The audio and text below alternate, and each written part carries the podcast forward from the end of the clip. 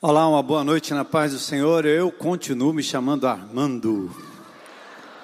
Feliz demais de ouvir esses passarinhos do Senhor cantando aqui, né? Esses músicos, essa música faz a gente adorar, rir, chorar, contemplar a glória de Deus juntos. Maravilhoso.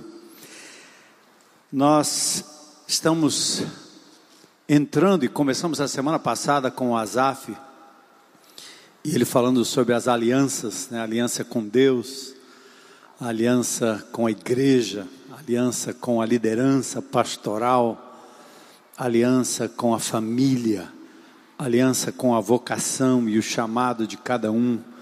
Foi um tempo maravilhoso, tanto no sábado quanto no domingo aqui com a gente. E nós vamos mergulhar durante esse mês no livro de Atos. Atos é um livro de história. Quem gosta de história, o livro de Atos é um prato cheio. Uh, logo no capítulo 1, verso 8, Lucas, que é o médico evangelista, ele escreve o livro de Atos e ele então mostra claramente o desenvolvimento da igreja. E aí eu quero fazer uma introdução, dar um panorama geral aqui para vocês do plano perfeito de Deus que nós cantamos aqui. Jesus é o plano perfeito, mas a igreja precisa compreender como ela faz parte disso. Esse, esse verso dessa música foi tremendo, né? Quando a minha história parecia ter chegado ao fim, a graça me alcançou. Quando lá na cruz tudo parecia terminar, Jesus venceu a morte e ressuscitou. E quando a gente olha para essa pandemia e por tudo que a gente está vivendo, as perdas, as lutas, quanta coisa quebrada, né, na família, os laços quebrados, casamentos desfeitos, decepções que a gente enfrenta com dentro da própria casa, às vezes com pessoas que a gente mais ama. Quando a gente vê o trabalho, quando a gente olha para a política, quando a gente olha para essa pandemia, onde esse país passou praticamente nove meses sem ter a vacina, de repente a vacina chega, e ela chega, mas não é a solução final, a gente está vendo aí. Então, o medo, a gente fica uh, paralisado, adoecido. Muitas famílias, muitas pessoas que estão, num certo sentido, devolvendo, em termos de desequilíbrio emocional, tudo aquilo que foi vivenciado durante a pandemia, momento muito difícil. Então, às vezes, quando você pensa que não tem mais jeito, que não tem saída, que tudo vai dar errado, você tem que erguer os olhos e olhar para Jesus, para a palavra de Deus. E aí nós conseguimos erguer os olhos, recobrar os ânimos e prosseguir adiante. Porque a história, o mundo, o tempo, a minha história, estas coisas não estão desgovernadas. Deus está no controle absoluto. E é o meu dever diante de Deus, na medida que eu medito na palavra, trazer vocês para essa certeza, para ganhar ânimo, para erguer a cabeça e para reconhecer que eu e você fazemos parte de um plano perfeito por isso eu quero convidar você a abrir comigo em Atos capítulo 2. Vamos mudar só de posição, ficar em pé um pouquinho.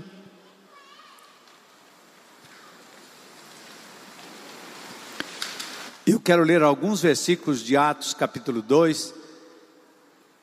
Aproveitar também para desafiar nossos amados irmãos que gostariam de se voluntariar, né?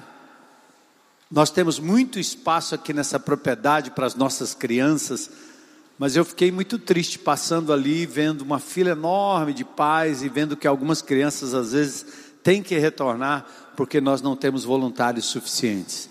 Então pensa em doar talvez um mês, quatro domingos ou coisa assim no Geração Futuro, tá bom? Isso vai ajudar bastante e que os pais continuem vindo, continuem trazendo suas crianças e os seus pets também, né? Eles não atrapalham. Esse espaço é maravilhoso. Então, nós louvamos a Deus por isso. Atos capítulo 2. Versículo 22 em diante. Israelitas, discursou Pedro aqui, escutem o que eu vou dizer. Jesus o Nazareno, homem aprovado por Deus diante de vocês com milagres, prodígios e sinais, os quais o próprio Deus realizou entre vocês por meio dele, como vocês mesmos sabem, a este entregue conforme o plano determinado e a presciência de Deus. Não foi por acaso que aconteceu tudo isso com Jesus. Vocês mataram, crucificando-o por meio de homens maus. Porém, Deus o ressuscitou, livrando-o da agonia da morte, porque não era possível que fosse retido por ela. Porque Davi fala a respeito dele, dizendo: Eu sempre vi o Senhor diante de mim, porque Ele está à minha direita, para que eu não seja abalado. E aí no versículo 33 a 36, nós temos aqui a palavra dizendo: Exaltado, pois, à direita de Deus, tendo recebido do Pai a promessa do Espírito, do Espírito Santo derramou isso que vocês estão vendo e ouvindo no dia de Pentecoste. Porque Davi não subiu aos céus, mas ele mesmo afirma: Disse o Senhor ao meu Senhor: Senta-te à minha direita, até que eu ponha os seus inimigos por estrado de seus pés. Portanto, toda a casa de Israel esteja absolutamente certa de que este Jesus, que vocês crucificaram, Deus o fez Senhor e Cristo. Glória a Deus. Pai amado, nós nos entregamos nessa noite continuamos na tua presença. Toma a nossa mente, o nosso coração. Fala conosco, Senhor, e usa-me. A tua palavra é poderosa, inerrante. Tua palavra é a revelação completa e que o Senhor me use e use Sua palavra, Senhor, para que a tua igreja possa prosseguir em meio a essa loucura que vivemos, mas conscientes da tua presença, da tua promessa, do teu retorno, e que o Senhor, e que o Senhor é o que tem a última palavra na história. Levanta o teu povo, ergue o teu povo, dá ânimo à tua igreja. É o que nós te pedimos em nome de Jesus. Amém. Podem sentar.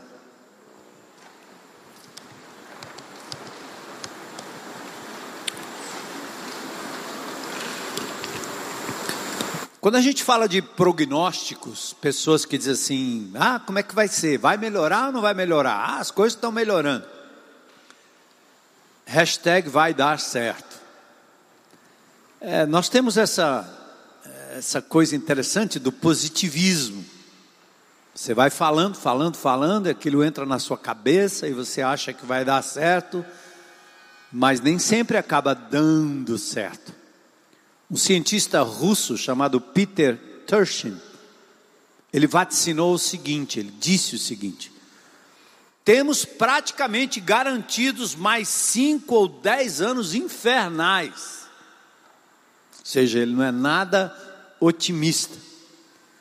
E, e, essa coisa do prognóstico humano, dias melhores, às vezes é só uma frase de efeito. É uma forma do ser humano dizer: tudo bem, sextou. Eu estava andando de bike aqui na beira-mar, bem cedinho. Aí uns rapazes do meu lado ali, no baseado, né? Fumaça subindo e eu Me lembrando da minha época de juventude, eu disse: Meu Deus, eles começam logo cedo, né? Não sei de onde vem, mas toda cesta, toda bebida, toda maconha, toda festa, às vezes é só uma forma de dizer, cara, eu não estou afim de encarar a realidade, então eu preciso me dopar, me distrair, tem que fazer alguma coisa. Sextou. Mas as coisas não mudam assim. O planeta está marcado por uma pandemia que matou já mais de 4 milhões e meio de habitantes ou de pessoas. É o equivalente à população da grande fortaleza, que a nossa cidade tem só 2,7 milhões de habitantes.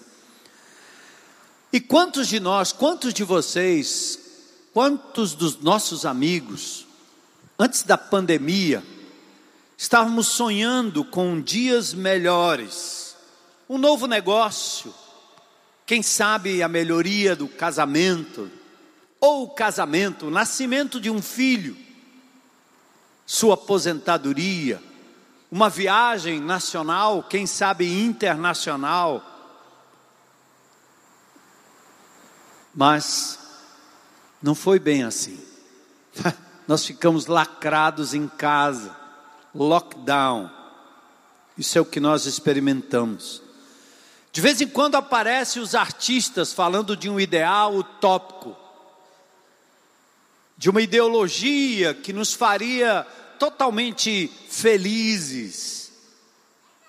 Mas a grande verdade é que muitas vezes eles idealizam uma cidade que só existe na prancheta. E às vezes a própria segurança pública de que se fala só acontece dentro do carro blindado, porque no meio da rua é bala com bala, é perigo é degola, é corpo esquartejado, é assalto, é comunidade entregue ao domínio de outros grupos. Muito triste. É só andar por aí você vê. Do ponto de vista da religião, seja ela evangélica ou não, nós temos uma religiosidade que ela é descompromissada com verdade. Não importa a verdade, importa o que o coração sente. Parece aquela propaganda do Bradesco agora, que é o porquê, porquê, porquê. Então deixa o coração responder. Coração é enganoso, diz a Bíblia. Resposta às perguntas que nós temos tem um parâmetro de verdade. E nós que conhecemos Jesus sabemos como é.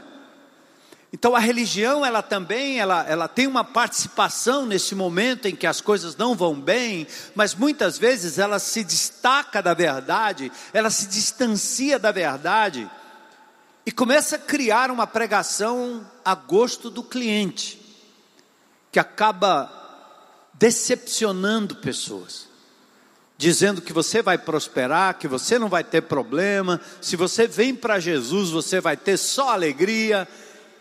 E quando as coisas não funcionam, as pessoas, em primeira instância, elas começam a duvidar da bondade de Deus.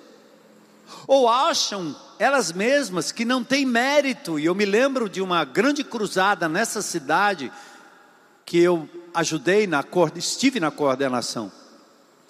No presidente Vargas, o grande pregador, o grande milagreiro vinha para fazer as multidões serem curadas e, e pediram que trouxessem pessoas em cadeiras de rodas e foram colocadas diante do palco. Eu achei aquela cena horrível e a proposta ainda pior, porque conhecendo o Evangelho de Jesus, eu sei que Jesus não veio aqui para isso. Ele esteve no tanque de Betesda e curou um. Ele não ressuscitou todo mundo, porque esta não era a ideia. Jesus não veio aqui para melhorar a minha dor na coluna, minha dor de dente, tirar o meu câncer. Não, nós temos a medicina, nós temos a saúde preventiva, nós temos uma série de coisas que podem resolver a nossa situação de saúde, mas às vezes a necessidade do povo é tão premente que a religião manipula a mensagem. E lá estava aquele indivíduo, eu estava na arquibancada orando e chorando, porque não era justo o que estava fazendo com aqueles homens e mulheres em cadeiras de rodas. Quando terminou, depois de tanto mungango evangélico, ninguém se levantou da cadeira. Os auxiliares do pregador estavam pegando no braço das pessoas inválidas e nada aconteceu. E no final, a culpa era da falta de fé dos cadeirantes. Eu desci da arquibancada e fiquei ali no campo chorando com aqueles que estavam ali decepcionados e o pregador foi embora. Esse tipo de religião é o que é chamado de ópio do povo. E nesse sentido, talvez Karl Marx tinha razão, porque ele brigava, ele, ele criticava essa religiosidade que não anda para e passo com a Bíblia, nem com Jesus, mas ela é oportunista. E o pior disso é que o povo gosta. As pessoas querem uma mensagem, querem que o problema seja resolvido rapidinho, num toque só. E às vezes Deus está dizendo: a minha graça te basta, você vai ficar nessa cadeira, você vai continuar com essa sua limitação, porque o meu poder se aperfeiçoa na fraqueza. Seja na morte, seja na dor. Ontem à noite eu estava num GR lá do Canadá, daqui no Canadá. Eu entrei no GR no Canadá. E o evento tinha um momento em que os pais de uma garota, repórter aqui do Grupo Globo, foi recentemente para o Canadá, Luana, e morreu. E os pais foram lá. O corpo ainda está lá para ser ou cremado, como, como acontece no Canadá. Eu disse, meu Deus, o que é que nós vamos falar para esse casal que sai daqui e recebe a notícia da sua filha que foi para o Canadá e que faleceu?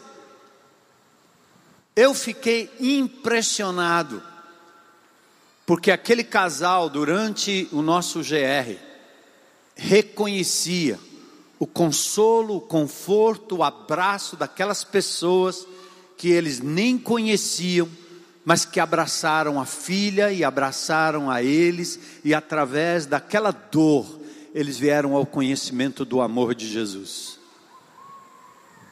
Duro, né, gente? Então a religião, ela também é culpada nesse sentido, essa religiosidade, da gente estar decepcionado com a vida e achando que a gente não está apertando o botão certo para Deus responder.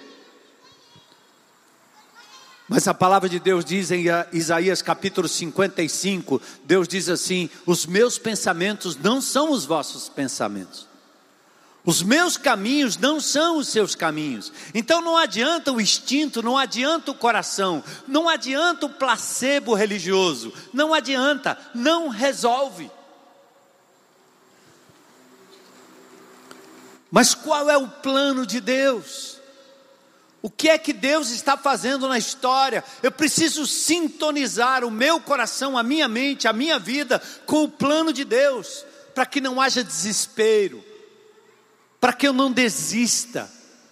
Texto mais lindo, né? O texto de Marcos, quando os discípulos estão atravessando o mar da Galileia, a tempestade batendo, o barco vai virar, a água entrando e Jesus dormindo.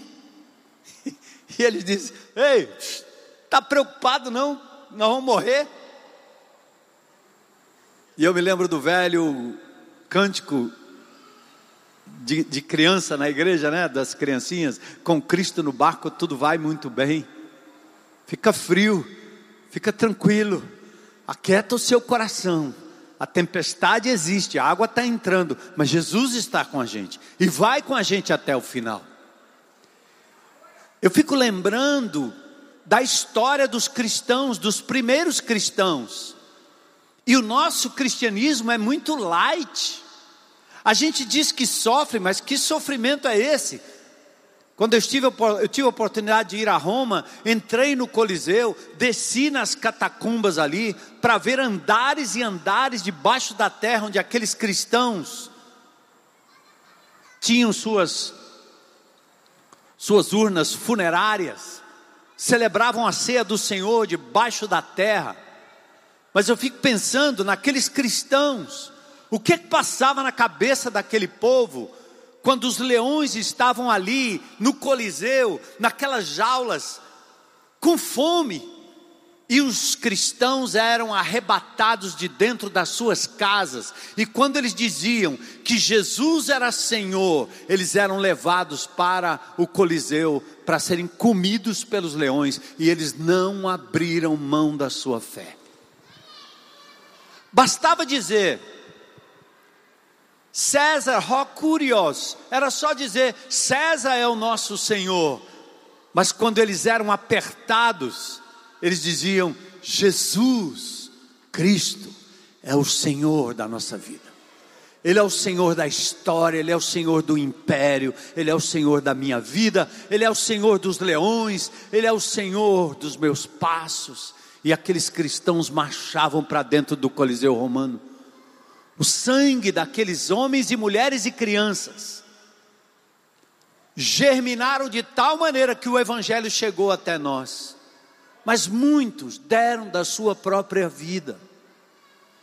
Então, amados, será que nós estamos sofrendo tanto assim? Que perspectiva esses cristãos tinham? Eles entendiam o plano de Deus revelado. Deus cria o homem à sua imagem e semelhança, dá a ele autonomia para fazer o que é certo e para fazer o que é errado, não por natureza, mas por opção. Por isso ele deu um mandamento. Autonomia, livre-arbítrio, existia lá no início, porque Deus não nos criou robôs, Ele criou o ser humano com autonomia, inclusive para negar o próprio Criador, e assim foi feito. A raça humana cai no pecado porque desobedece. Mas Deus não só cria o homem à sua imagem e semelhança, dá a ele a independência e a autonomia para negar o próprio Criador. E em negando o próprio Criador, como a raça humana fez, não só Adão e Eva, nós fazemos, nós fizemos. Deus, na sua infinita misericórdia, decide providenciar redenção. Gálatas 4:4. Na plenitude dos tempos ele envia Jesus, verdadeiramente homem, ser humano, sem pecado, não merecendo a morte, ele se entrega no nosso lugar, vence a morte, ressuscita para criar uma nova humanidade. O velho Adão falhou, o novo Adão recria todas as coisas e começa não mudando a natureza em primeira mão, mas ele começa mudando o que de pior existe para ser mudado: o meu coração e o seu coração. Essa era a estratégia de Deus. Agora, pasmem, irmãos, o que é que nós estamos fazendo aqui? Só vivendo, só os dias passando, que é que nós estamos esperando? O que é que nós estamos fazendo aqui? Qual é o nosso propósito? A estratégia de Deus para que essa nova criação se consume na eternidade, quando Jesus vai reinar sobre tudo e sobre todos, foi o que Pedro disse aqui em Atos: vocês o mataram, mas Deus o ressuscitou e o fez Senhor e Cristo, e ele reinará para sempre. Diz a palavra de Deus que Ele está à direita do Pai em majestade, até que todos os seus inimigos sejam colocados debaixo do estrado dos seus pés. Essa figura a gente vê no Egito, quando você visita o Museu do Cairo, os tronos do Faraó tinham um estrado onde ele colocava os seus pés. E a Bíblia usa essa figura para dizer: todos os inimigos serão colocados debaixo dos pés do Senhor. Satanás, o mundo, o pecado. Já foi vencido na cruz do Calvário e agora a história está transcorrendo para que tudo aconteça no final. Ele é o Alfa, ele é o Ômega. Agora olha que coisa linda. Ele, Jesus, para que ele tenha primazia sobre todas as coisas, no tempo e no espaço, ele foi dado à igreja. Para que através da igreja, aqui e agora, o reino de Deus se manifeste como uma antecipação do que será no futuro. Eu faço parte dessa história, você faz parte dessa história. E aí nós temos os textos maravilhosos aqui Coloca lá para mim a, a transparência. Vai lá, isso. Congela aí. Colossenses 1,18. Ele é o cabeça do corpo, que é a igreja. A igreja não é um prédio. Nós aprendemos pela herança romana que igreja é prédio. Então você passa aí na rua do Cruzeiro quando não tem ninguém, diz: essa é a minha igreja, mesmo sendo uma tenda. Isso não é verdade. Nós batistas tradicionais, reformados, temos essa mania romana, porque Lutero fez a reforma, Lutero, Calvino e Zwinglio, eles reformaram a soteriologia, reformaram a questão da salvação, mas não reformaram a eclesiologia. E por isso eu, quando era católico apostólico romano, passava em frente a um prédio e fazia o pelo sinal da Santíssima Cruz, louvai-nos Deus, né, nosso Senhor dos nossos inimigos e ponto.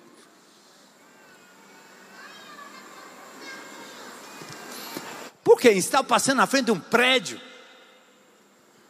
mas quando Jesus vem, os discípulos dizem: Olha o templo, suntuoso, olha a igreja, olha a construção. Jesus disse: Não fica aí pedra sobre pedra que não seja derrubada. E ele estava falando acerca do seu próprio corpo, menosprezou aquela construção. Por quê? Em Atos do, dos Apóstolos, quando o Espírito Santo veio sobre aquele povo, estava sendo construído um novo corpo, a igreja de Jesus, constituída de pessoas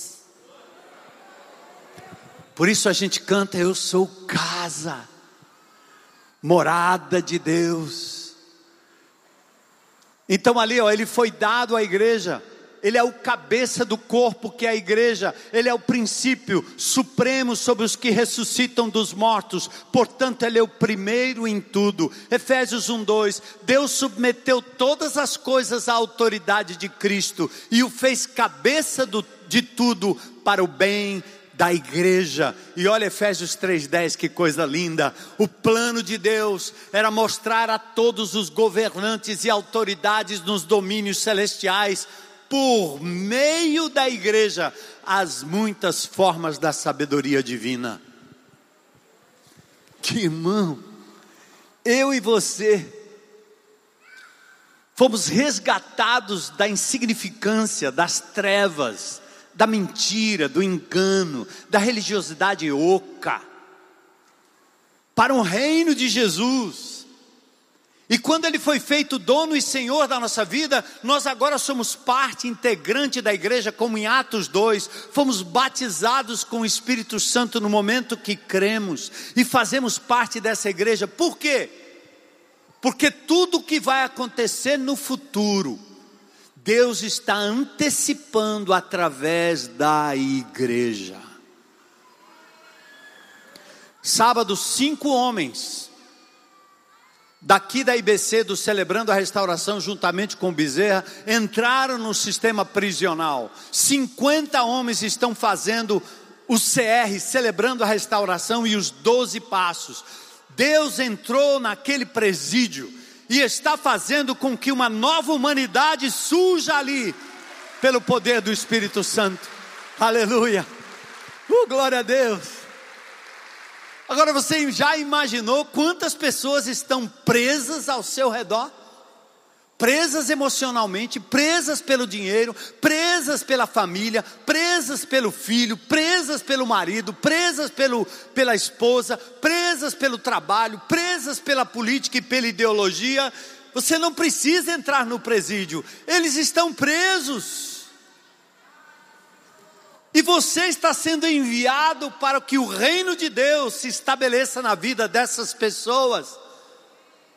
O Espírito do Senhor está sobre mim, está sobre você. Amém, irmão? Então você não precisa trazer um paralítico diante de um guru pregador, apóstolo, indivíduos que correm para o título, e em nome de Jesus, não deem títulos aos homens, porque o título maior que um homem pode ter é servo de Jesus Cristo. Toda a igreja que foca em cargos, que foca em títulos, ela perece, ela apodrece, porque não é melhor do que o Congresso Nacional, não é melhor do que Brasília, não é melhor do que a política, porque uma igreja é composta de servos e servas do Senhor. Não importa título. Oi, meu nome é Armando. Oi, meu nome é Maria. Oi, meu nome é José. Então, olha que coisa linda, você faz parte de um plano poderoso de resgate da humanidade, da criação de uma nova humanidade. Você é parte, e Jesus não te deixou sem recursos. Ele deu o próprio Espírito Santo, o qual você leva consigo para onde quer que você vá. Não entristeça o espírito. Não seja um cano entupido. Desentope esse cano, meu irmão. Confessa, limpa, para que a água do Espírito passe através de você e atinja essa comunidade, atinja a fortaleza. Como é que esse plano começou? Eu já dei essa pincelada para vocês e vou continuar dando, porque é minha obrigação como pastor, como guardião da palavra, da doutrina dessa comunidade, levar vocês a uma compreensão maior. Começou no Éden, quando o homem cai, quando a raça humana em Adão peca. Você disse, eu não tenho nada com Adão. Tem sim, porque se ele não tivesse relações com Eva e nascido filhos e filhas, você não estaria aqui. É assim que a raça humana acontece. É assim. Se você acha que foi do macaco, aí é outro problema. Mas meu pai não era um macaco, nem meu avô era um macaco, nem minha mãe era uma macaca, nem meu. Não está acontecendo isso. Deixa Darwin, com seus bilhões e bilhões e bilhões e bilhões e bilhões e bilhões e bilhões e bilhões de anos, falar de uma evolução que é muito mais simples crer no que Deus diz e no que é lógico.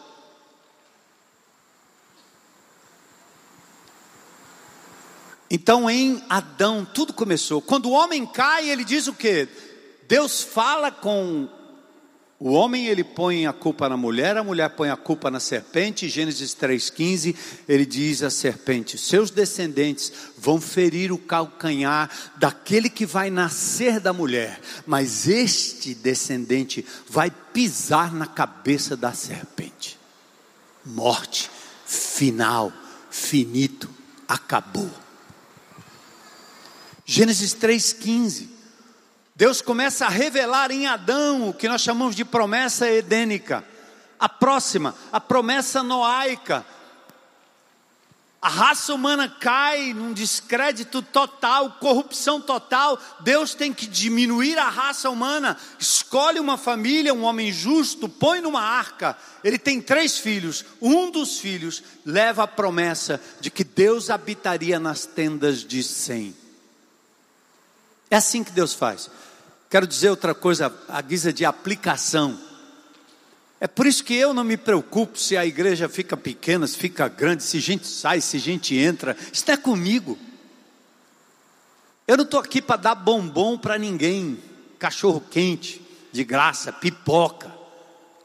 A gente fazia isso quando era, quando era novinho na fé, a gente saía para fazer escola bíblica de férias e a gente dava pipoca. E a meninada vinha que vinha. Nós não estamos aqui para isso.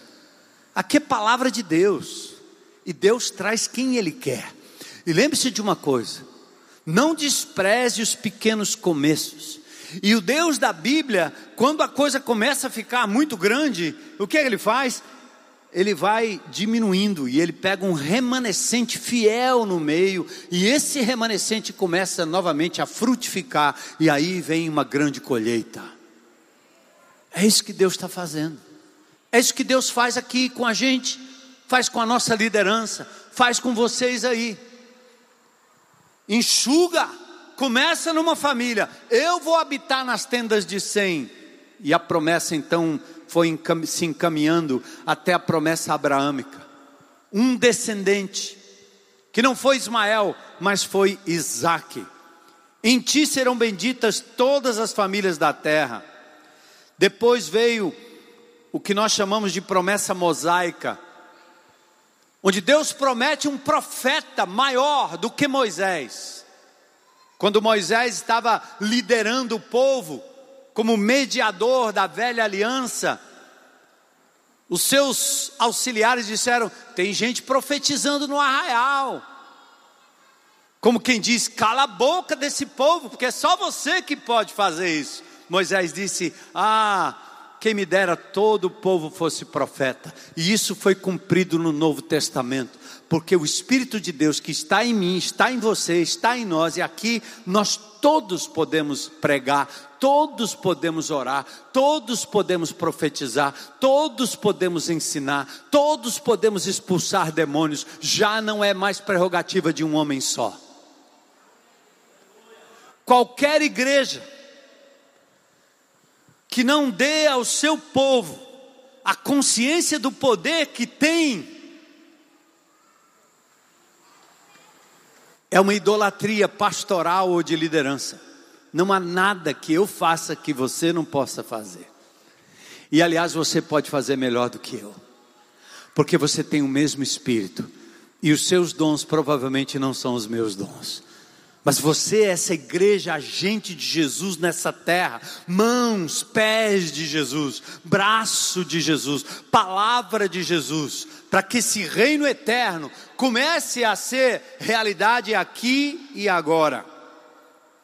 Depois vem a promessa davídica, o descendente, o rei. Jesus vem da linhagem de Davi.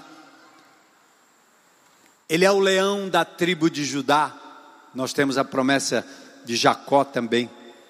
E por fim vem o que nós chamamos de promessa profética.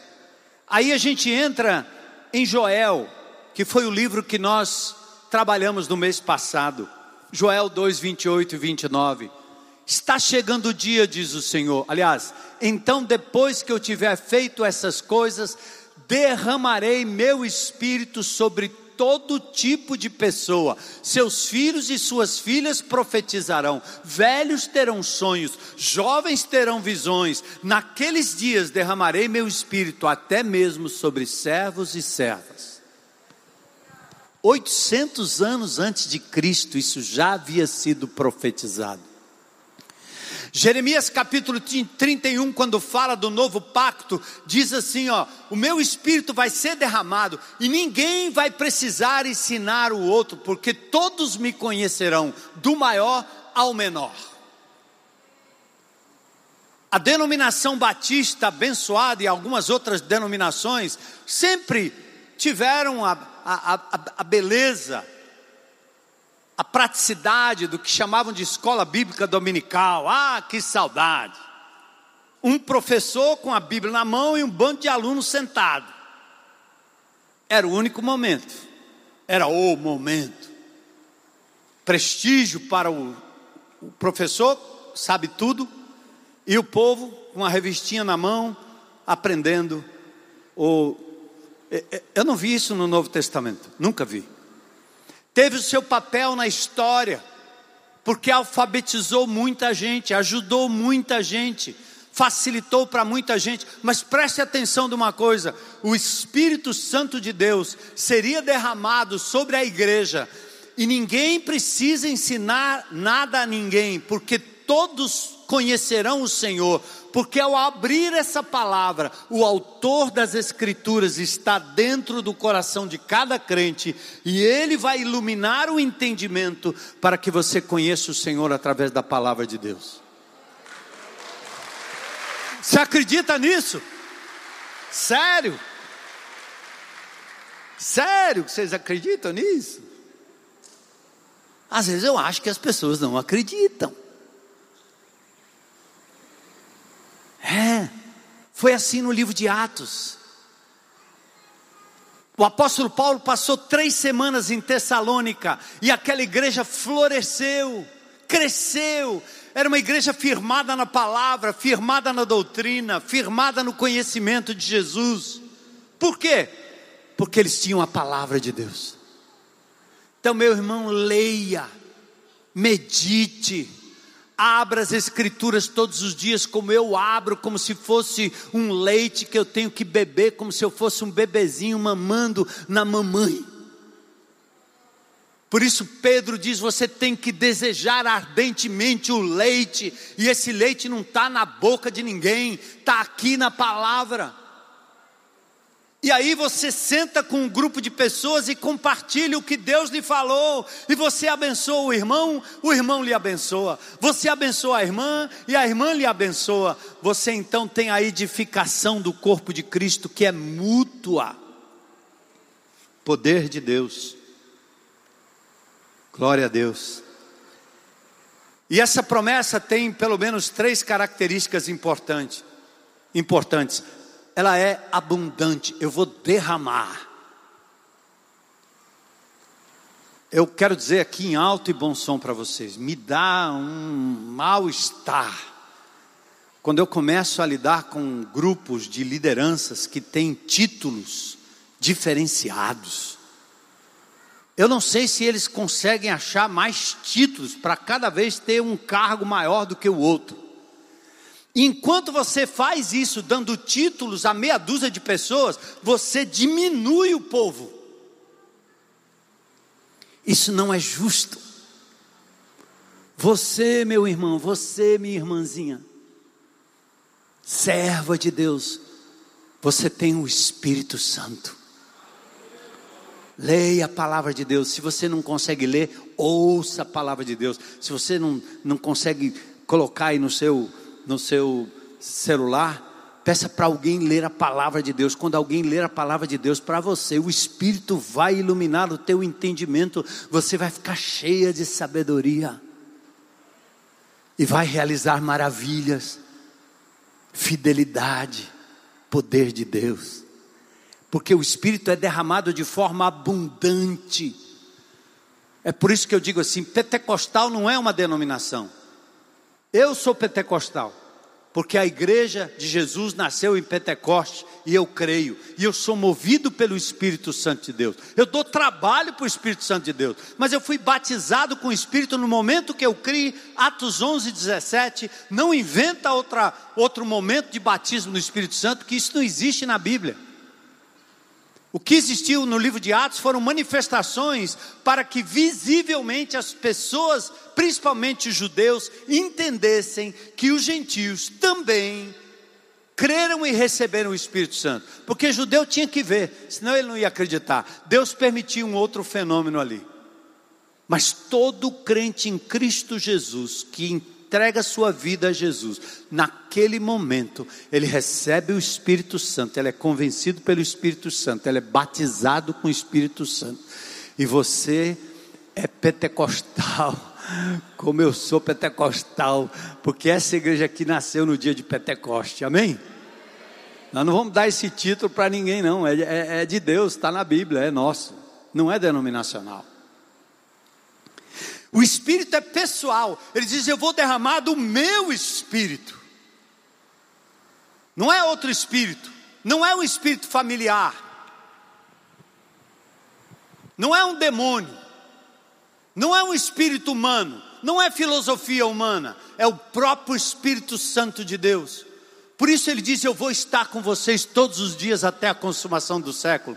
Por isso que ele diz: Se você estiver no cume no alto do monte, Ele vai estar contigo. Se você estiver no vale da sombra da morte, Ele vai com você. Você está lá no hospital, você está lá na UTI, você está na maca. O Espírito de Deus está com você.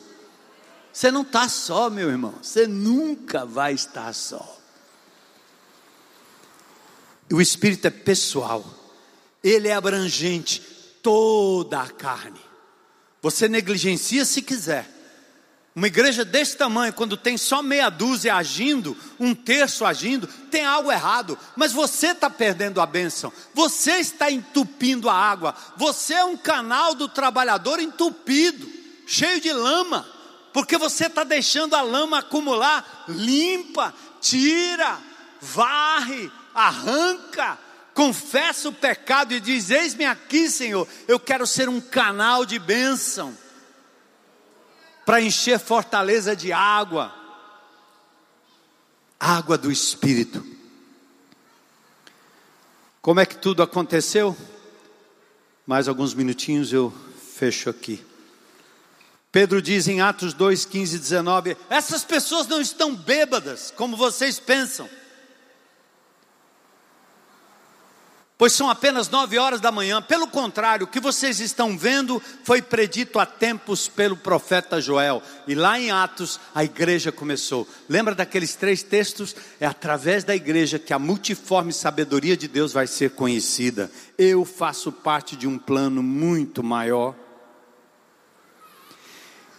Em Atos capítulo 2, versículos 42 a 47, ele mostra como é que a igreja funcionava.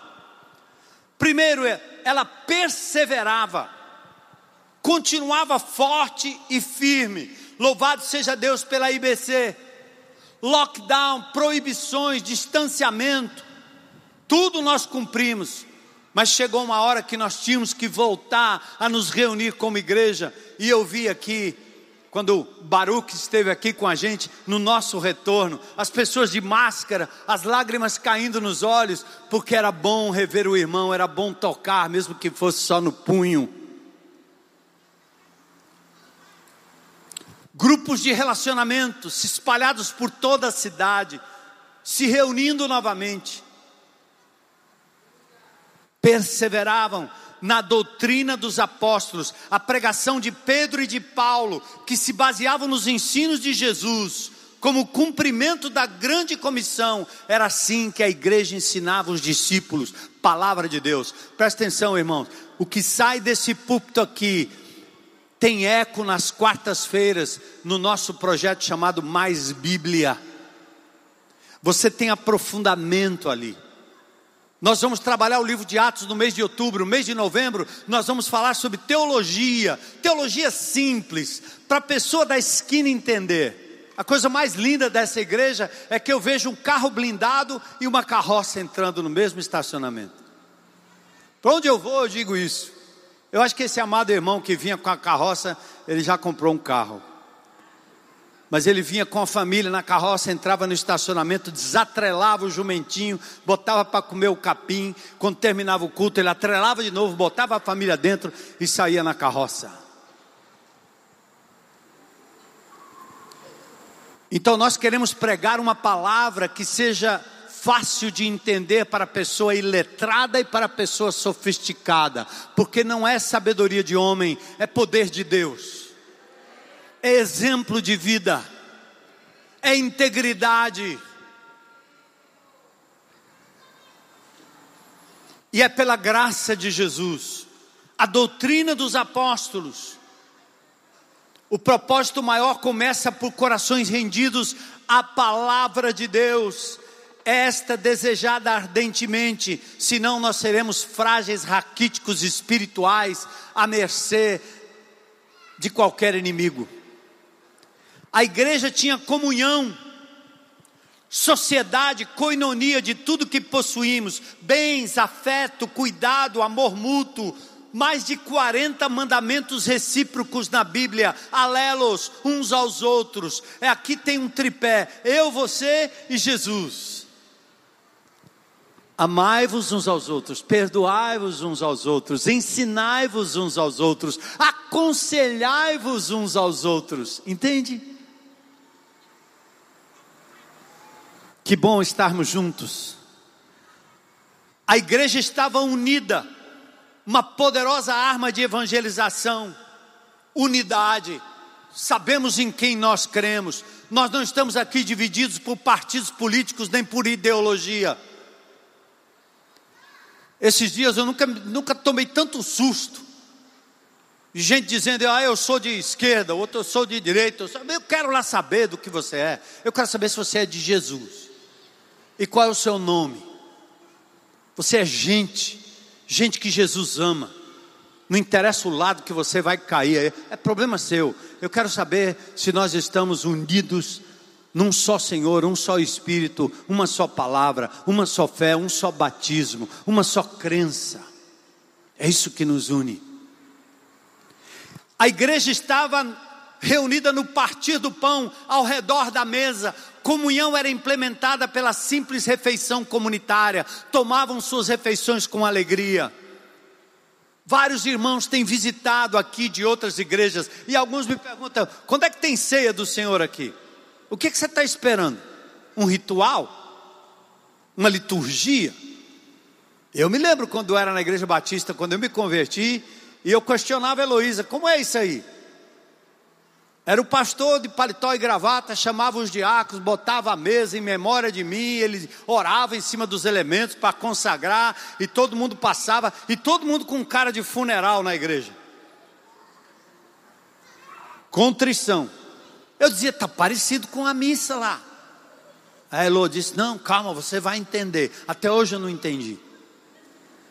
Porque no Novo Testamento a ceia do Senhor é uma festa, a ceia do Senhor é uma refeição, a ceia do Senhor é para ser celebrada de casa em casa. A ceia do Senhor são os elementos que podem ser consagrados por qualquer pessoa, uma criança, um velho, um homem, uma mulher, um adolescente, não interessa, porque os elementos não são consagrados pela oração de ninguém. Eles são símbolos da morte e sepultamento de Jesus, da ressurreição de Jesus, da volta de Jesus, até que ele venha. É para ser feito em memória.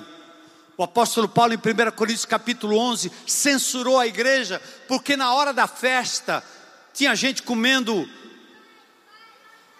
a lagosta, e os mineiros que chegavam depois, não sobrava nada, só o pão e o vinho.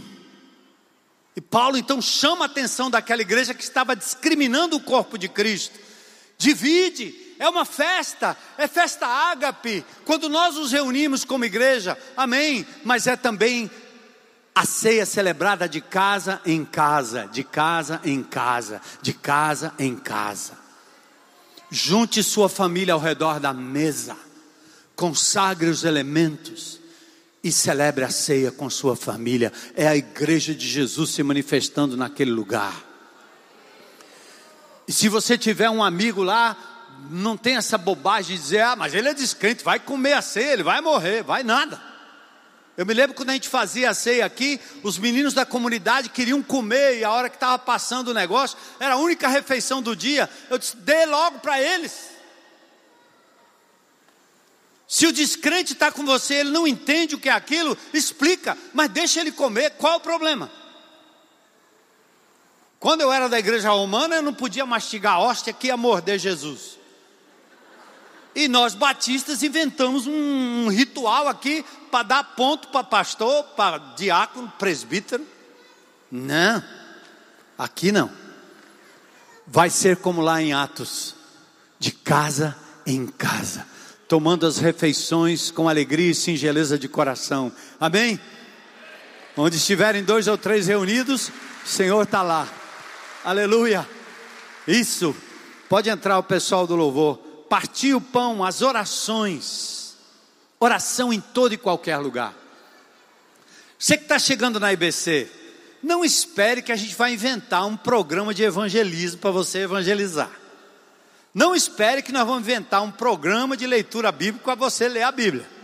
Não espere que nós vamos inventar um culto de oração para você orar. Meu irmão, eu passo ali na Sabiaguaba, naquela pôr do sol ali, aquela duna. O povo ora embaixo, no meio, em cima. Ora, meu irmão.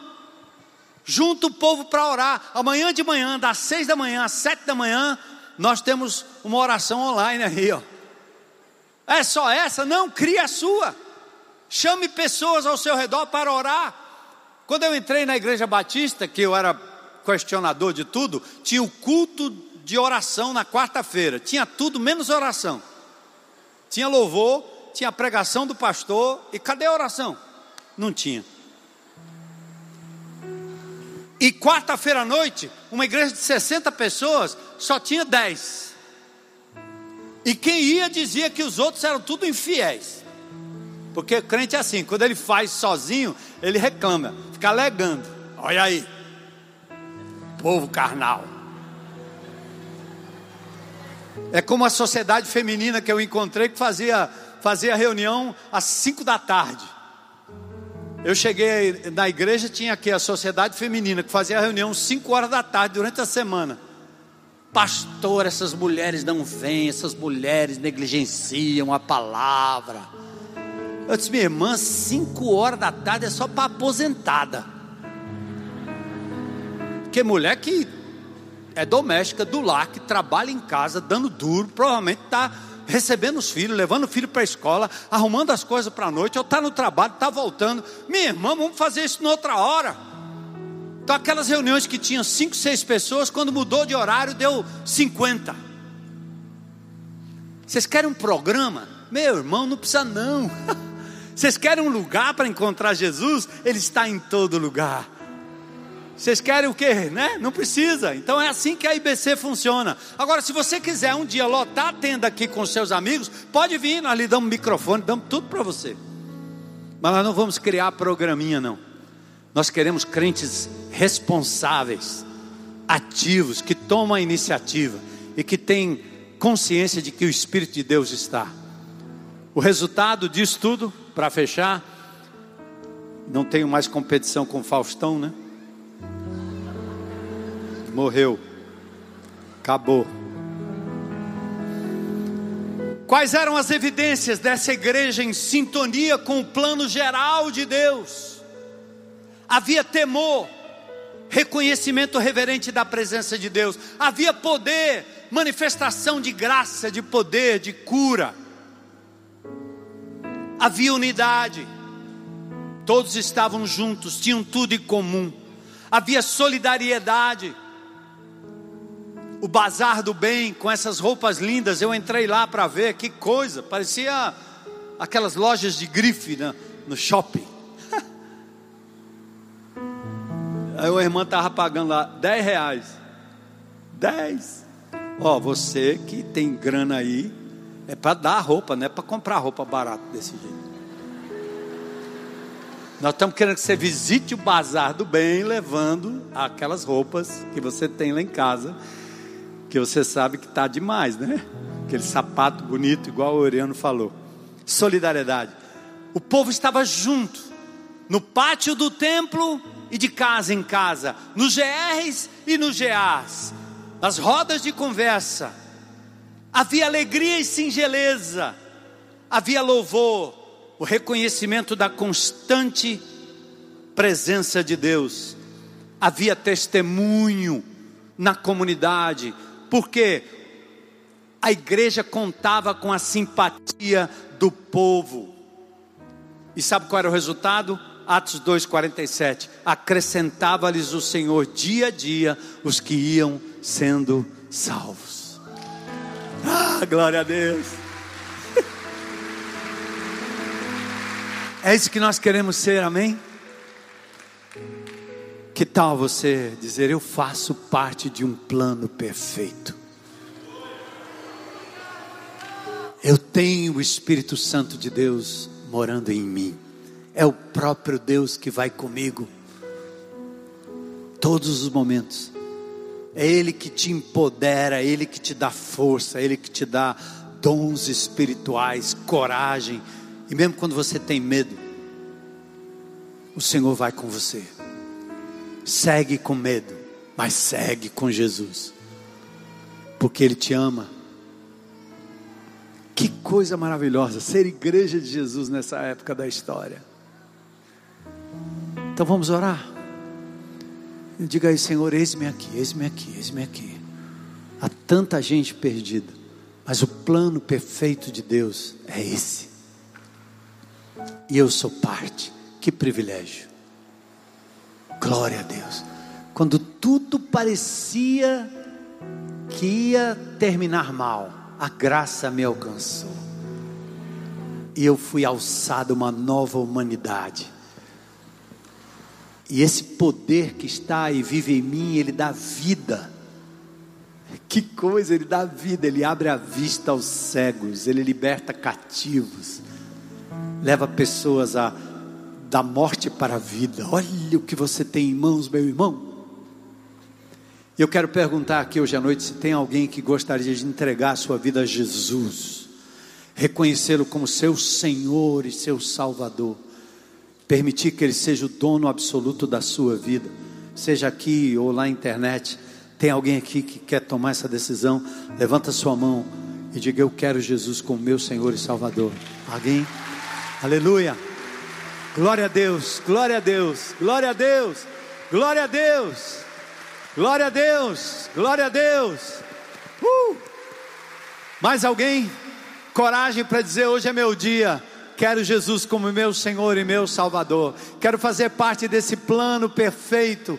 Glória a Deus. Tem mais alguém? Coragem? Você aí na internet, toma a sua decisão agora. O Senhor está te vendo.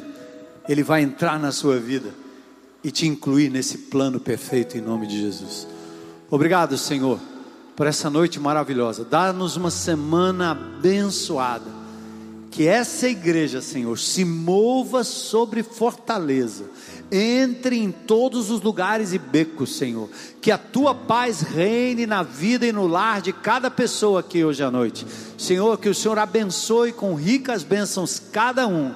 E que todas as lutas e todas as dificuldades, Senhor, sejam colocadas diante do teu altar que a tua vontade seja feita, que em tudo a tua graça seja suficiente para o teu povo viver alegre, feliz, olhando para o Senhor Jesus, autor e consumador da nossa fé. Obrigado, Senhor, pela salvação, pela graça, pela misericórdia. Louvado e exaltado seja o teu nome. Nós te adoramos, te louvamos em nome de Jesus. Amém. Amém. Glória a Deus.